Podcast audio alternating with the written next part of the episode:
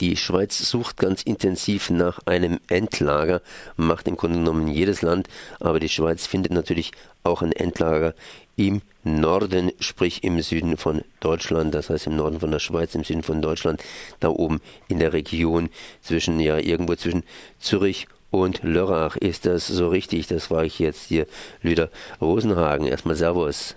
Ja, Servus. Ja, das ist richtig.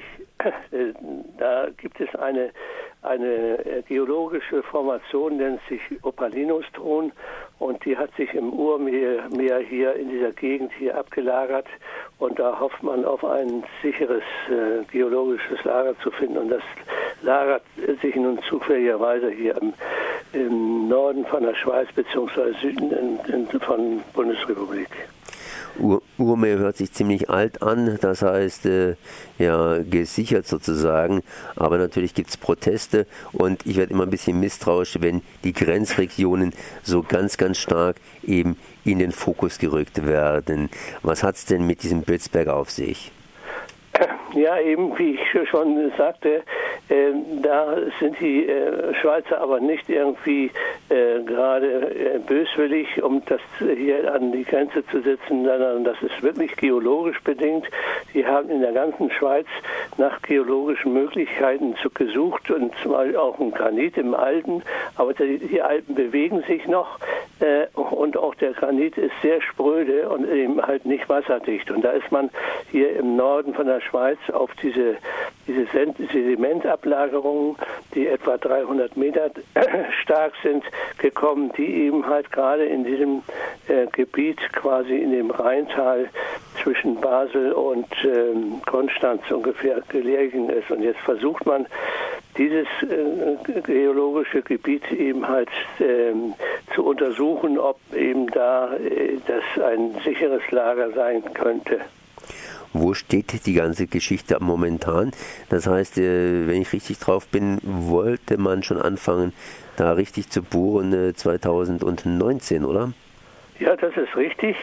Es müssen natürlich äh, äh, Sondierbohrungen gemacht werden. Man muss wissen, dass die Schweiz, die Geologie der Schweiz sehr, sehr schlecht untersucht worden ist. Wir haben hier keine Bergwerke wie bei uns und auch äh, sonst keine äh, Gründungen und deswegen ist die, unter, der Untergrund der Schweiz sehr schlecht untersucht, geologisch untersucht.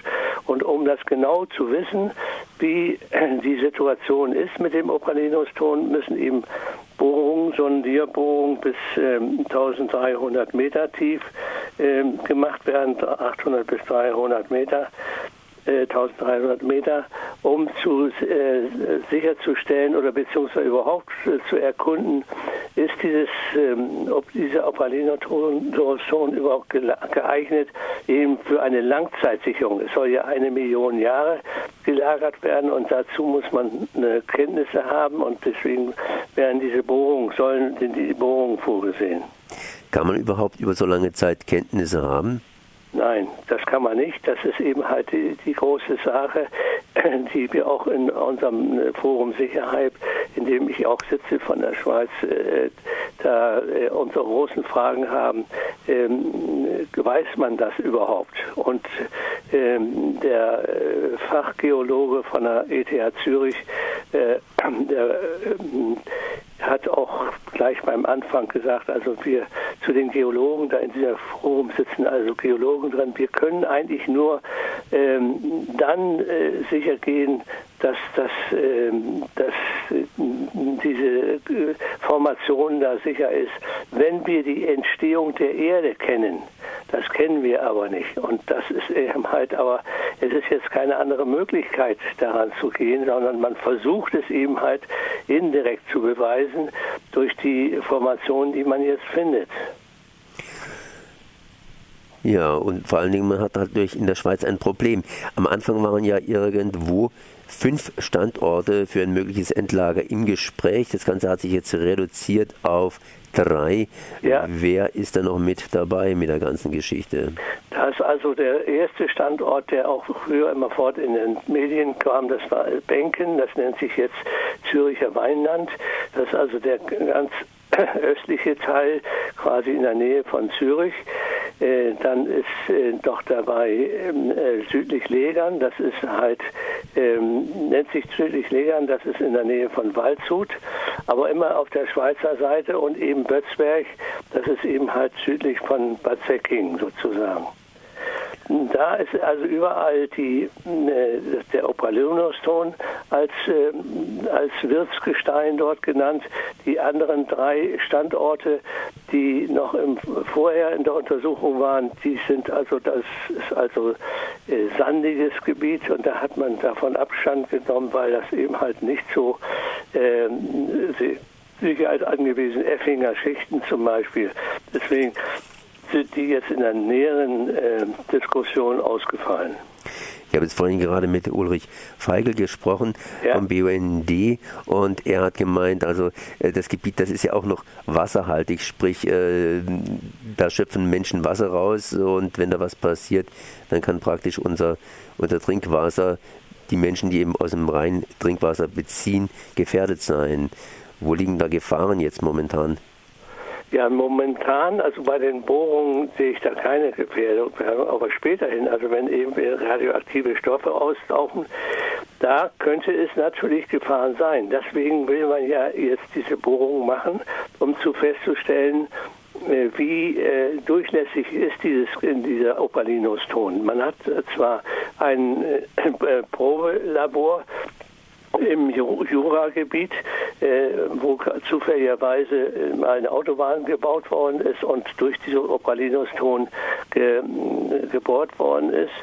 Und äh, dort macht man also immer äh, Probeuntersuchungen. Aber der Opalinuston, diese Schichtung ist natürlich nicht überall homogen. Das ist äh, ganz klar. Ich meine, der ist in vielen, vielen Millionen Jahren ist die Erde ja entstanden.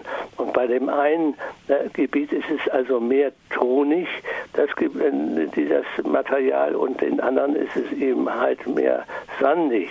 Und äh, ähm, da kommt es eben darauf an, wie die Dichtigkeit, die Wasserdichtigkeit, Wasserdichtigkeit dort ist. Und außerdem gibt es natürlich auch Verwerfungen und äh, eben Risse. Und dadurch könnte man könnte natürlich auch Radioaktivität auslaufen.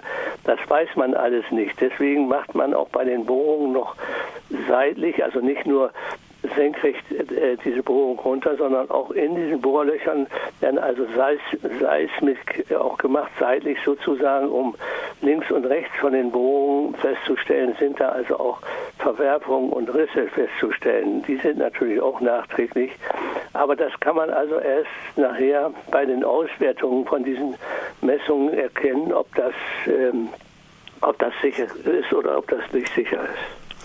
Jetzt sind, wie gesagt, erst die Probenbohrungen dran. Man sucht gründlich, aber man muss ein Ergebnis nachweisen. Das heißt, die Schweiz sitzt ja momentan auch auf Atommüll. Wie groß ist denn das Problem? Wie groß ist denn der Leidensdruck? Oh, in der Schweiz ist der Leidensdruck sehr gering.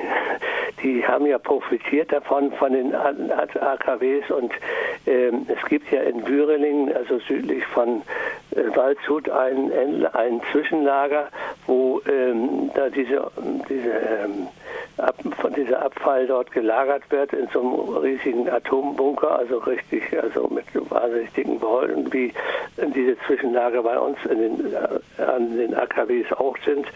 Und äh, das kann man dort immer fortlagern. Ich meine, das ist auch äh, die Diskussion hier. Es ist zwar jetzt äh, gemäß der Landesregierung gefordert, da eine geologische Endlagerung zu machen, da über Millionen von Jahren.